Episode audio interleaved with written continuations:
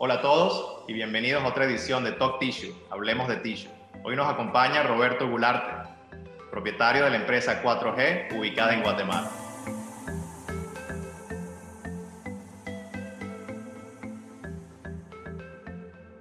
Hola Roberto, buen día y gracias por tu tiempo para Tissue Online Latinoamérica. Buenas tardes, muchas gracias por recibirnos. Por supuesto. Oye, 4G es una empresa joven ubicada en Guatemala en la industria del tissue. Ah, ¿Cómo nace 4G? ¿Tiene algún significado el nombre de la empresa también que nos quieras compartir? Claro, con mucho gusto. Cuatro nace, yo tengo cuatro hijos, tu servidor, y nace de los cuatro hijos que tengo. Ahora ya están grandes. 4G empezó como una compañía que era como, trabajamos como una carpintería. Y fue en 1994 que estaban chicos pues soy el más grande, ya tiene 30 años, pero la razón de cuatro es los cuatro hijos que tengo. Lo cual hace una compañía familiar, si bien entiendo. Así es, aunque solo tu servidor y, y, y, mi esposa son los que están trabajando acá. Qué bueno, qué bueno. Oye, ustedes están ubicados, entiendo, alrededor de cinco horas de Ciudad de Guatemala por vehículo. ¿A qué los lleva a iniciar el proyecto en el interior del país? Las ventajas, oportunidades que vieron en, en esa región. Bueno, claro, primero decirte que nosotros estamos en una región que se llama Alta Verapaz, que es un bosque nuboso. ¿sí? Nosotros nos enamoramos, tu servidor se enamoró de esta área hace como 25 años y pues siempre tuve la ilusión de poder vivir acá. ¿sí? Entonces, hace aproximadamente cinco años nosotros teníamos otro proyecto que lo vendimos a una compañía internacional, tuvimos una, una buena negociación y eso me dio la oportunidad de poder tomar decisiones de realmente lo que me gustaría hacer. Y uno de los proyectos, pues tenía que hacerlos coincidir, era venirme a vivir aquí a Alta Verapaz, que es tu casa, y, y poder traer un proyecto que permitiera desarrollo de la región. Como muchos países de Latinoamérica, lo mismo pasa en Guatemala, está centralizado todo en, en ciudades capitales. Correcto. Entonces, la electricidad, el desarrollo, la educación, pues todos, todo se va para allá. Entonces, uno de los retos era poder demostrar que podíamos hacer algo diferente contando con mano de obra local y con, con, con recursos locales, básicamente. Entonces, el, el, resumen era como un sueño el, y, y, darle un, una cimentación, el poderme venir a vivir acá, haciendo un proyecto que siempre me había gustado. Qué bueno, qué bueno. Y viendo algunas de las notas que vimos de la empresa de ustedes, es que uno de los puntos positivos o algo que promueven bastante es emplear profesionales jóvenes, uh, locales, graduados, entiendo, del Centro Universitario de Occidente. Uh, como acabas de mencionar, no necesariamente tienen que ir a la capital o a ciudades grandes para, para, ejercer sus carreras o sus profesiones, sino de alguna manera ayudan a la economía local y promoviendo el talento local también, ¿no? Así es, ese centro universitario del nororiente, aquí en Alta Verapaz, es el CUNOR, y la verdad es que eh, salen profesionales muy buenos. Nosotros, de hecho, tenemos tres ingenieros en la actualidad, dos industriales y una ingeniera en computación que es, tienen 24 años, o sea, no han cumplido los 25, muy capaces. De hecho, ellos empezaron con, con tu servidor el, el, montaje de la fábrica y la echada a andar. Y, y, bueno, la ventaja de eso es que estamos descentralizando la, la, la, la, contratación de profesionales en la ciudad, porque usualmente lo que pasa es que te gradúas de un centro universitario en el interior del país y tienes que ir a caer a la capital a buscar un trabajo, sí. a pagar un hospedaje, regresas a ver a tu familia cada 15 días, entonces todo eso pues, pues no es bueno para un profesional que quiere empezar, ¿verdad? Lo ideal es quedarte con, si no te has casado, pues con tu familia, eh, el lugar donde naciste, ayudar a promoverlo, ayudar a desarrollarlo. Y esa es una de las funciones que hemos hecho, no solo con profesionales, sino también con mano de obra local. No sé si te, te comentó, pero nosotros también contratamos eh, personas con capacidades Okay. Eh, especiales, sí. Tenemos gente sorda que está trabajando en empaque. Entonces también estamos dando oportunidades ahí que lo aprendimos en la capital. O sea, aprendimos a, a, a emplear. Son, es gente muy dedicada, muy agradecida y muy concentrada en su trabajo. Entonces lo aprendimos ahí, lo estamos tratando de aplicar. Aquí nos ha costado un poquito más porque la población es un poco más dispersa. Pero es el mismo principio de dar oportunidades tanto a gente profesional como a gente, a, a, personas que no tienen la profesión, pero tienen capacidades técnicas para poder desarrollar. Qué bueno, qué bueno. Y inclusive en algunos países a, empresas que contratan personas con ciertas discapacidades les dan algunos beneficios, inclusive algunos gobiernos o algunos incentivos para, para poder crear esa equidad de, de, empleo, ¿no?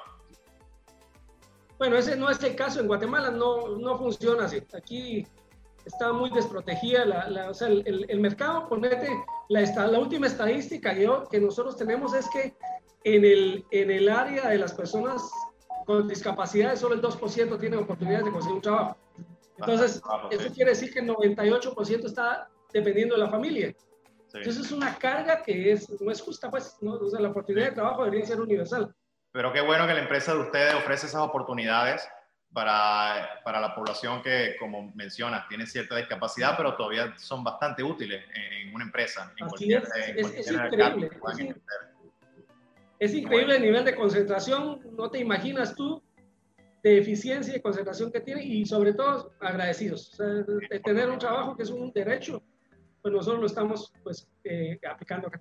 Sí, sí. Oye, y entre los productos que fabrican, uh, incluyen papel higiénico, toalla de cocina, servilletas, si quieres expandir un poco.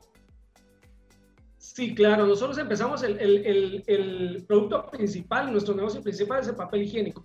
Ahí tenemos tres, estamos cubriendo tres segmentos con tres marcas distintas. Eh, y además hacemos servilletas que están amparadas bajo la misma sombría de esas tres marcas. No tenemos aún eh, toallas eh, de cocina, esperamos que este año lo podamos lanzar. Y tenemos el papel institucional, que son, no sé cómo le llaman ustedes, los rollos grandes que sí, papel institucional, los Así es, el así es. Algo que también aprendimos es el, nombre local o del dialecto local, corrígeme, que le dieron algunas de las marcas, creo que si lo pronuncio, Sac Ru, si lo pronuncio bien, lo cual se traduce muy limpio, ¿correcto?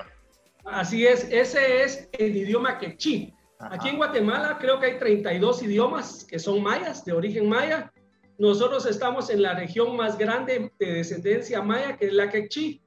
De ahí le siguen la Cachiquel y la Quiché, pero el, el área de acá hasta le llegan a llamar la nación Quechí. Es el área de población de descendencia maya más grande y el idioma maya más hablado en la República de Guatemala. Nosotros lo que estamos tratando con eso es como recobrar una identidad cultural de la cual nos deberíamos de sentir orgullosos por las raíces que tenemos. Entonces, nuestro mercado, nosotros empezamos, como te digo, teníamos que desarrollar primero localmente, queríamos convertirnos en los reyes de Alta Verapaz y pues lo que creemos nosotros es, pues, eh, teníamos que lograr como un sentimiento de, de, tomar la pertenencia de un nombre que tenga origen con la mayoría de la población acá. Y, y, la verdad es que nos, nos, salió muy bien, logramos ser la primera marca maya que tiene, tiene el país. Eh, como solamente pasa en, muchos países latinoamericanos, pues tenemos la influencia del norte, ¿verdad? Entonces eh, las marcas con, de origen estadounidense pues tienen mucho auge, y hasta prestigio. Nosotros estamos en una como contracultura de esa tendencia, tratando de rescatar los valores originales de nuestro país. Y una de esas, pues la, la parte cultural del, del idioma quechí. Qué bueno, qué bueno. Como empresa, como empresa nueva en la industria del tissue y como cualquier empresa que, que empieza en, ah, en, cualquier industria, obvio hay retos ah, al comenzar operaciones. Y si agregamos esa fórmula, un poco el tema del COVID-19 ah, en el último año, eh, ¿Cuáles retos ven ustedes que han enfrentado y obvio han superado y cómo ves el progreso de la empresa a corto, mediano y largo plazo, considerando estos puntos? De acuerdo. Bueno, uno de los primeros retos que tuvimos fue las facilidades para poder montar la fábrica. Eh, uno de ellos fue la energía eléctrica. Pues, como tú sabrás, una planta de papel pues sí consume pues bastante y no lográbamos conseguir un, una, un, un contrato que nos permitiera poder competir con la capital, con las empresas que están en la capital. A 10 kilovatio hora nos cuesta el doble en el interior de la República, a pesar de que aquí está la mayor planta generadora hidroeléctrica. Pero lo que pasa es que la energía también está centralizada. Decidimos producir nuestra propia energía con plantas eléctricas, lo, hemos hecho hasta ahorita. Qué bueno. Después, con lo que decías del COVID, pues sí fue un reto, es a nivel mundial. El único consuelo que hallamos fue que que es en todo el mundo. Entonces nuestra competencia también lo iba a tener y nuestros proveedores y nuestros clientes fue una adaptación rápida. Como somos una empresa joven y solo tu servidor pues es de los más viejitos que están por acá, tengo un grupo de muchachos, como te decía, ingenieros muy dinámicos, muy activos, muy creativos, pues lo logramos levantar Después tuvimos otras dos eh, agravantes, que fueron dos tormentas, que no sé si supiste, que fue Iota y Eta, que acá nos pegó muy fuerte. De hecho, la fábrica se nos inundó, nos quedó aislada seis días, porque la carretera se, se, se talló los taludes.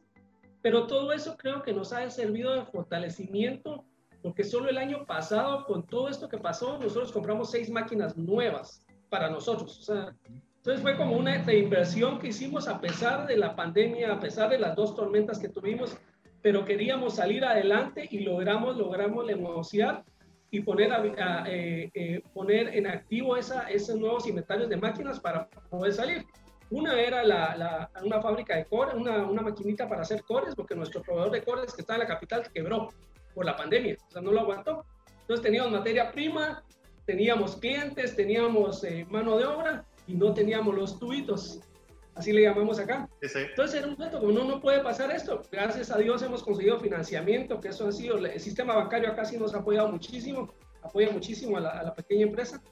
Y ahí tuvimos financiamiento para poder adquirir esa máquina. Luego vino un backstand que nos ayudó a hacer la doble hoja, ah. una empacadora que nos permitió teniendo la mano de obra que te hablamos al principio, igualar la producción de la máquina y finalmente un compresor que que se descompuso por el agua, la, la, fábrica se nos inundó y llevó media pulgada, pasaba básicamente un río en medio de la fábrica que no podíamos evitar, porque aquí, es, eh, aquí hay muchísima montaña, entonces se cargaron de agua y tenía que salir toda la.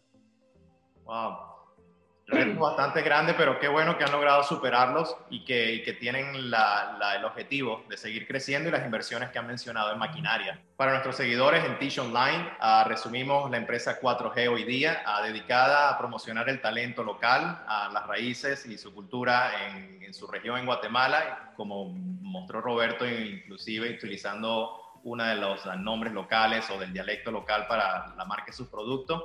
Y Roberto, te dejo la última palabra que quieras compartir con nuestros seguidores en Tish Online acerca de tu empresa y, cómo los pueden contactar en el futuro. Bueno, antes que nada, muchas gracias a Tish Online, a, ti Héctor, por permitirnos este espacio. Y pues el mensaje sería, eh, pues yo lo digo y suena un poco trillado, conseguir los sueños.